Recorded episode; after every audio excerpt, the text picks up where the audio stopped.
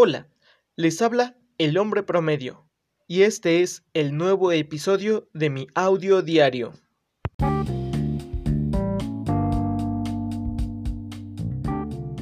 Y bueno, aquí estamos nuevamente para hablar del tema que ya vieron en el título de este episodio que es el regreso a clases. Y aunque yo ya no estoy estudiando pero pues estudié muchos años, según yo, y creo que puedo hablar acerca de el regreso a clases porque tuve muchos regresos a clase. Em, este regreso a clases definitivamente es distinto al de cualquier otro año porque estamos en medio de una eh, pandemia a nivel mundial y pues eso hace que sea algo atípico que se tenga que tomar medidas que nunca antes se habían tomado. Entonces, pues es diferente. Quizás sea un poco más traumático para los que van a regresar a clases este año. ¿Por qué? Porque normalmente uno lleva un ritmo. Yo que llevaba un ritmo, pues era de tanto tiempo de estudiar, no sé, seis meses de estudiar, vacaciones, eh, regresas a clases otros seis meses, todo de manera presencial. Entonces vas a la escuela, tienes una rutina. ¿Ok? La rutina de muchos chicos, pues de todos los chicos, y, y, voy a hablar de México porque pues no sé cómo sea en otros países. No sé si en otros países ya habían regresado a clases presenciales antes que, que nosotros. Pero en México apenas va a haber ese regreso a clases de forma presencial.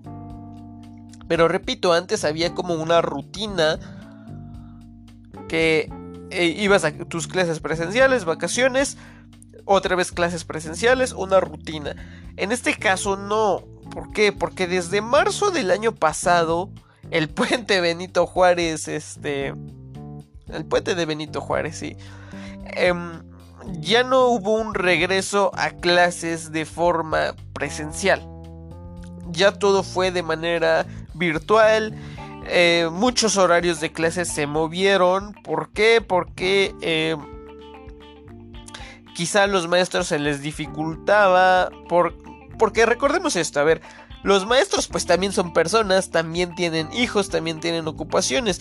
Y quizá el hecho de que todas eh, las escuelas estuvieran funcionando, pues los maestros también iban, encargaban a sus niños en la escuela y en la guardería o donde fuera y pues se dedicaban a su trabajo a dar sus clases. Pero al haber esta situación en la que no hay ninguna escuela abierta en la que los eh, alumnos todos están en sus casas todos los niños están en sus casas pues los maestros también tienen a sus niños en sus casas. Entonces pues también se tienen que hacer cargo de sus hijos. Entonces me imagino yo que por esta situación muchos maestros movían sus clases de la hora que normalmente les tocaba, las movían y eh, llegué a, conversar con algunos jóvenes y realmente tenían clases pues todo el día. ¿Por qué? Porque a lo mejor tenían clases a las 8, de 8 a 10, descansaban dos horas, a las 12 tenían otra clase y así eran clases todo el día. Además de que según me han contado, y no sé cómo sea la experiencia de más personas que lleguen a escuchar este podcast, eh, les dejaban muchísima más tarea. Explicaban menos los maestros, eso sí, me, comentaron varias veces que no explicaban tan bien, sus clases eran más breves y dejaban mucha más tarea, como de alguna forma dejando de lado la responsabilidad de explicar, sino que nada más daban una explicación muy breve, muy superficial, dejaban unos archivos, porque eso incluso hasta hay memes, eh, quizá los han visto de eh, las dudas están en el PDF. Y checaban el PDF y ya con base en lo que había ahí, sacaban los trabajos, las tareas, exposiciones, todo lo sacaban así, con poca explicación del maestro. Y pues sí, de alguna maestra, de alguna maestra, de alguna manera los maestros se desentendieron. Y repito, dejaban mucha más tarea. ¿Por qué? Porque cuando iban a clases presenciales, pues eh, iban a sus clases, salían, les dejaban una tarea, la terminaban y ya. Pero al parecer aquí querían los maestros que los alumnos estuvieran ocupados todo el día. O al menos muchos alumnos así lo percibieron y les dejaban más tarea. Entonces pues pasa esto, ¿no? De estar metido en casa todo el día, haciendo tareas, haciendo muchas más tareas que las que usualmente les dejaban, quedándose con muchas dudas. Y finalmente luego de un año, un poco más de un año, de estar tomando las clases así, de tener un montón de dudas, quizá muchos ni siquiera aprendieron nada en el año pasado, pues ahora van a regresar parcialmente a las clases presenciales. Eh, luego de ni siquiera haber tenido vacaciones, y digo que ni siquiera haber tenido vacaciones porque sé que hay mucha gente que sí salió de viaje, lo sé, pero también hay muchos otros que no, que se quedaron en su casa porque recordemos, estamos en medio de una emergencia sanitaria, por así decirlo. De hecho, creo que sí es un término correcto decir que estamos en una emergencia sanitaria, al menos así lo marcan nuestras autoridades. Entonces, pues a pesar de que estaban en casa, a pesar de que era la época de vacaciones, entre comillas, pues realmente muchos no salieron porque se están cuidando por toda esta cuestión de la pandemia y de los contagios. Entonces, pues están regresando a clases, eh, traumatizados hasta cierta... Eh, hasta cierto punto luego de todo esto que pasó porque siempre independientemente de las clases, de que quizá no les explicaron bien, de que quizá los maestros se desentendieron, de que estaban encerrados todo el día, de que les dejaban más tarea de lo normal, de que muchos no aprendieron nada. Imagínense también la presión de pues de todo esto de lo que está pasando, de que la gente se enferma, quizá sus parientes cercanos, sus propios padres, quizá muchos niños se quedaron sin papás, se quedaron sin mamás, sin los dos, etcétera. Entonces, pues es algo que está traumatizando a, a los estudiantes. Entonces, luego de toda esta situación traumática, regresan a clases de forma presencial. Regresan a clases de forma presencial en medio de una situación que todavía no está arreglada como tal y que mucha gente tiene miedo todavía de... Y, que realmente pues sí todavía hay un riesgo de eh, enfermarse y todo esto. Y regresan a clases con todo este trauma, si de por sí el regreso a clases es traumático, incluso creo que alguna vez escuché del síndrome de regreso a clases que que no es otra cosa de que pues ya te acostumbraste a hacer con tu tiempo lo que quieres, a, a descansar, a ir a donde quieres en el momento que quieres, que no tienes una responsabilidad y de repente otra vez te meten a una rutina y de repente te meten otra vez a una responsabilidad y de repente otra vez ya no eres dueño de tu tiempo.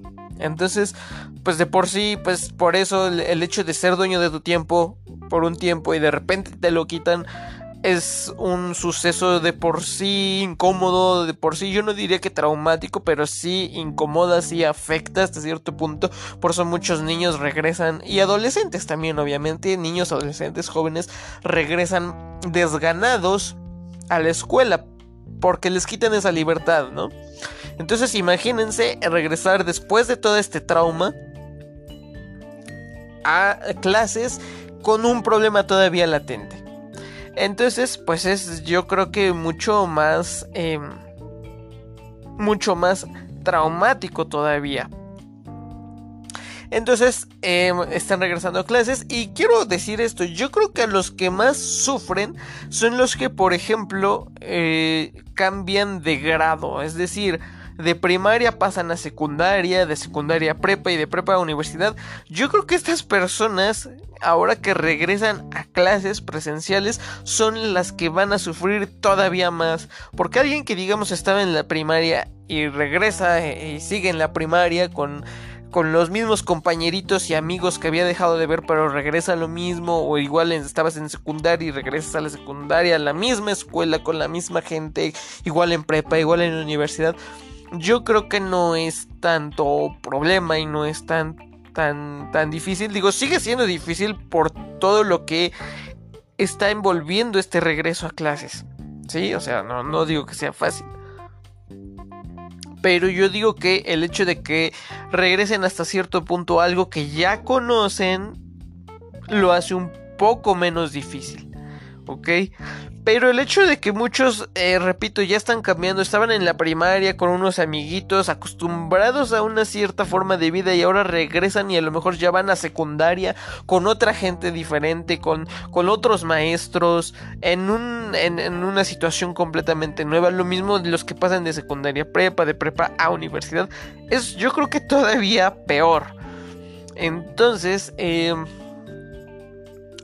pues pues sí, es muy difícil para los alumnos. La verdad, yo creo que eh, los estudiantes, en general toda la gente la está pasando mal, vaya. O sea, es un suceso y es un proceso más bien difícil para todos. Eh, lo que sea que hagas, lo que, a lo que te dediques, eh, comerciante, que trabajes en una fábrica, que seas em, no sé, trabajes en una tienda eh, como Electra, Coppel, Soriana, em, no sé, que seas contador, que seas abogado, que seas ingeniero civil, lo que seas, yo creo que toda esta situación está muy difícil para todos, pero yo pienso que está más difícil para los estudiantes porque recordemos que los estudiantes pues están en la etapa de, están en etapa de desarrollo son niños adolescentes jóvenes entonces están en, esta etapa de desarrollo y pues les afecta más. Entonces yo creo que hay que ser em, comprensivos con los, con los estudiantes. Yo pienso que igual los maestros debieran ser un poco más comprensivos porque todos tenemos problemas, pero pues los maestros son los adultos, ¿no? Entonces, eh, yo creo que los maestros tienen que poner un poquito más de su parte, tratar de ser un poquito más comprensivos con los alumnos, realmente dedicarles el tiempo a hacer para lo que están. O sea, ellos, los maestros están para enseñar, entonces dedicarle el tiempo a enseñar, a realmente resolver dudas. También se hizo famoso un meme en el que dice un profesor, jóvenes, cualquier duda me escriben al chat. Y que le escriben al chat y no les contesta. Entonces, realmente sí dedicarse a enseñarles, a resolverles sus dudas. Obviamente también exigirles, porque también me tocó ver de maestros que se quejaban de niños que, o de alumnos en general, que no les eh, mandaban sus tareas. Entonces, pues también, o sea, cooperar los, los niños. Eh, que los padres vigilen a sus hijos que hagan las tareas para que pues igual el niño aprenda y, colaboren los dos, que no haya frustración de parte de ninguno de los dos lados, porque me imagino que también es frustrante para el maestro dejar una tarea, dejar un trabajo y que no lo hagan los niños y que luego todavía los padres se pongan exigentes sobre las calificaciones, porque pasa, o sea, a veces pasa que el padre no está al pendiente de sus hijos y, y, no se da cuenta si hace la tarea o no pero al momento de las calificaciones ya está ahí detrás, pero del maestro, no del niño, sino del maestro. Pues no, del que tiene que estar atrás es del niño primero y luego del maestro, que ver que el maestro esté haciendo su chamba, pero si el maestro está haciendo su chamba y es uno de los buenos maestros, pues entonces el problema es el niño, ¿no? Pero bueno. Entonces, así está toda esta situación.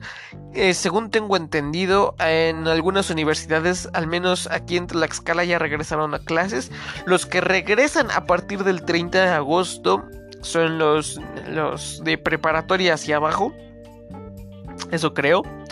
Entonces, em, quizá en unas semanas que, que, que eh, ya se haya efectuado el, que se haya efectuado como tal el regreso a clases, pues quizá vuelva a hablar de este tema.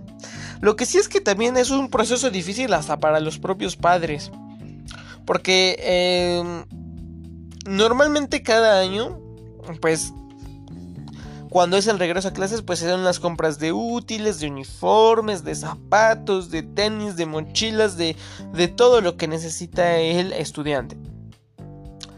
El año pasado no pasó eso, quizá los papás ahorraron o quizá no, ¿por qué? Porque hay muchos papás que se enfermaron y que les generó gastos la enfermedad o que incluso hubo padres que se quedaron sin trabajo, también eso.